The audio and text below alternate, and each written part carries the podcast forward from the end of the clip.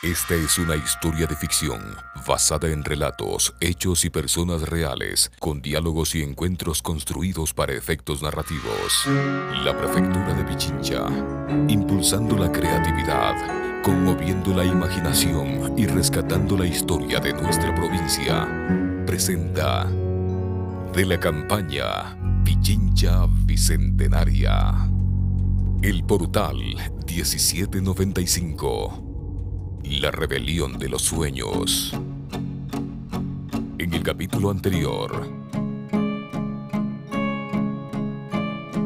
Planean asesinar al libertador Simón Bolívar.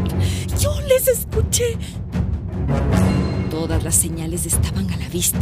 La Gran Colombia se sumerge en la discordia de los partidos. ¿No es así, General Santander? Tercera temporada. Capítulo 13. Sálvese y con usted a mí, a nuestro amor. Ah, suficientes historias por esta noche. Todas debemos descansar. Nada de eso, Jonatas. Me siento bien. Pocas veces recuerdo con tanta claridad cómo sucedieron los hechos. Mm, bueno, señora Manuela. Pero déjeme tomar un sorbo de café y enseguida continúo escribiendo su diario. Lo que Manu necesitaba era darse un respiro de todo lo que había escuchado. Observó por la ventana ubicada a su costado. El cielo con estrellas de aquel puerto de Paita le tranquilizó un momento.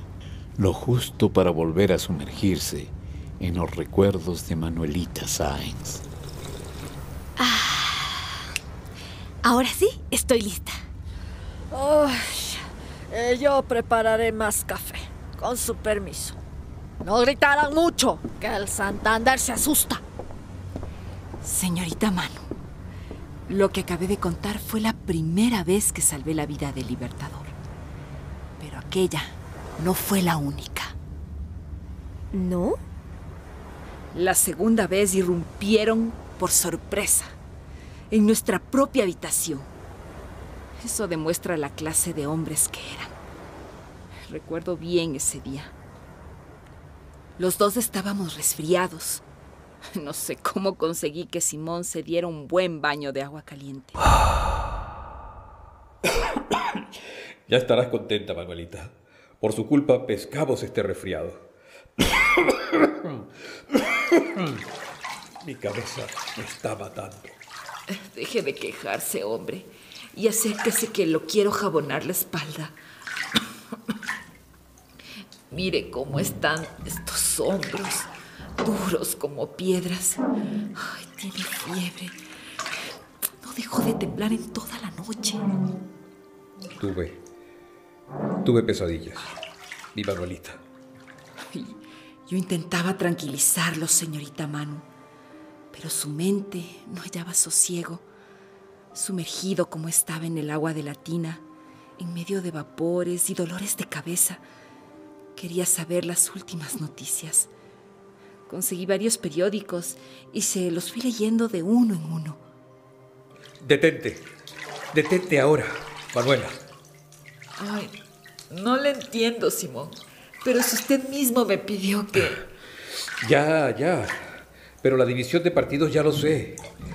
Y todos los periódicos lo repiten insistentemente. Buscan sembrar el caos. ¿Cree usted que se han puesto de acuerdo? Lo único que están consiguiendo es que la gente deje de creer.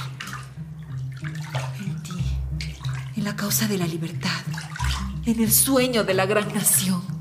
Quieren una revolución. Eso es todo. Me quieren a mí afuera. ¡Coño! Shh. Espere, Simón. No hable un momento.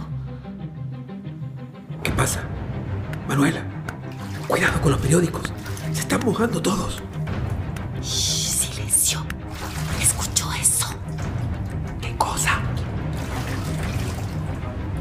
¡Carajo! ¡Están aquí! Salga de la tina. Vístase y vámonos de aquí. Ya, mujer, ya va. No puedo vestirme tan rápido. Estoy empapado. ¿Ordenaste reforzar la vigilancia de este lugar? No, no, no sentí la necesidad. ¿De qué está hablando Simón? Hace unos 20 días intentaron asesinarnos y usted... ¡Uy! ¿Qué hacemos? Están cerca. Ese ruido vino de este piso. Solo ahora creí. Este no es el momento para discutir, Manolita. Ya estamos vestidos y ahora, si ellos nos tienen cercados, ¿por dónde salimos? ¡La ventana! ¿La ventana? ¿Se ha vuelto loca? Espere, no hagas tanto ruido con tus pasos. Manuela. No, no estoy loca. Solo recuerdo lo que usted le dijo a Pepe París uno de estos días. Que esta ventana es perfecta para que un héroe de novela se lance sobre su caballo. Yo, yo no soy ningún héroe de novela. Soy de carne y hueso. Y, y abajo tampoco le espera un caballo. Tardarán en derribarla. Pero es ahora. Salte y yo lo distraeré. Perdóneme. No habré confiado en sus palabras, Manuelita. No es tiempo para besos, Simón. Aproveche que no hay. ¡Salte! ¡Salte ahora!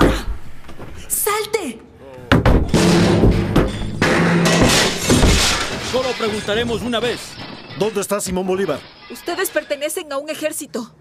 Ustedes deberían saber los soldados. Yo no. ¿Se puede saber por qué esa ventana está abierta? Eh, en, en el consejo, ya lo recuerdo, Su Excelencia el Libertador me dijo que esta noche él estaría en... ¡Silencio! En un descuido, señorita Manu. Había olvidado cerrar la ventana. Uno de los soldados que avanzaba hacia mí amenazante salió a dar un vistazo. Por suerte, Simón había conseguido arrimarse a una carroza que pasaba por la calle. Enfermo, mal vestido y asustado, el libertador consiguió escapar y llegar a la plaza. ¡Soldado! En el baño encontré el chaleco del Libertador. Mire. Y además, el agua de la tina seguía tibia. Eh, yo... este, Ni siquiera intenté ocultarlo más, señora Sáenz. Usted no sabe cómo voy a disfrutar yo de este momento. ¡Desgraciados! Vendieron su corazón por más poder. ¡Traidores!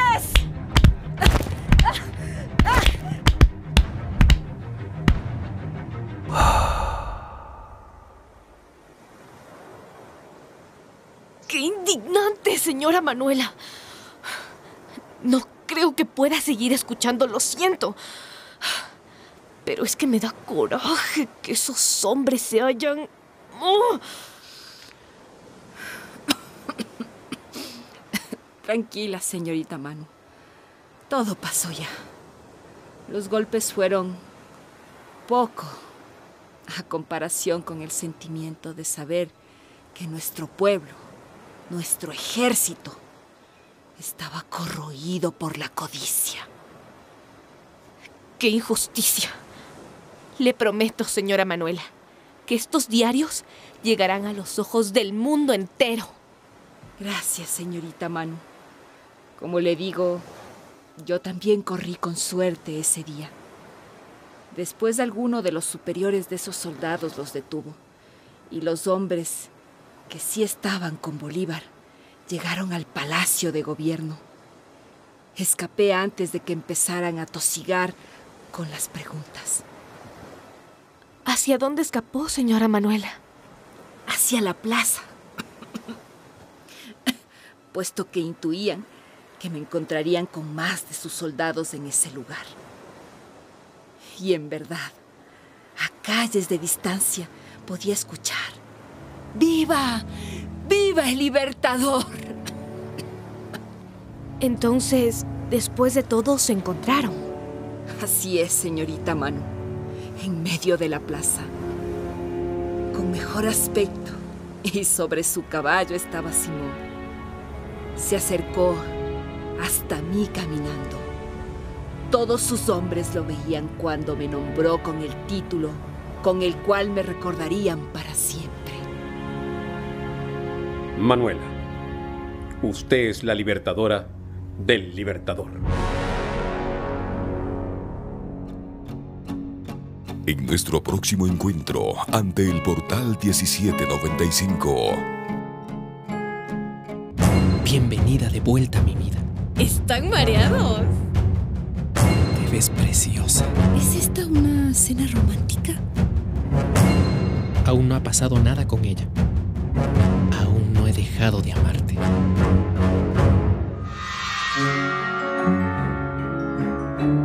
La Prefectura de Pichincha, impulsando la creatividad, conmoviendo la imaginación y rescatando la historia de nuestra provincia, presentó El Portal 1795, La Rebelión de los Sueños.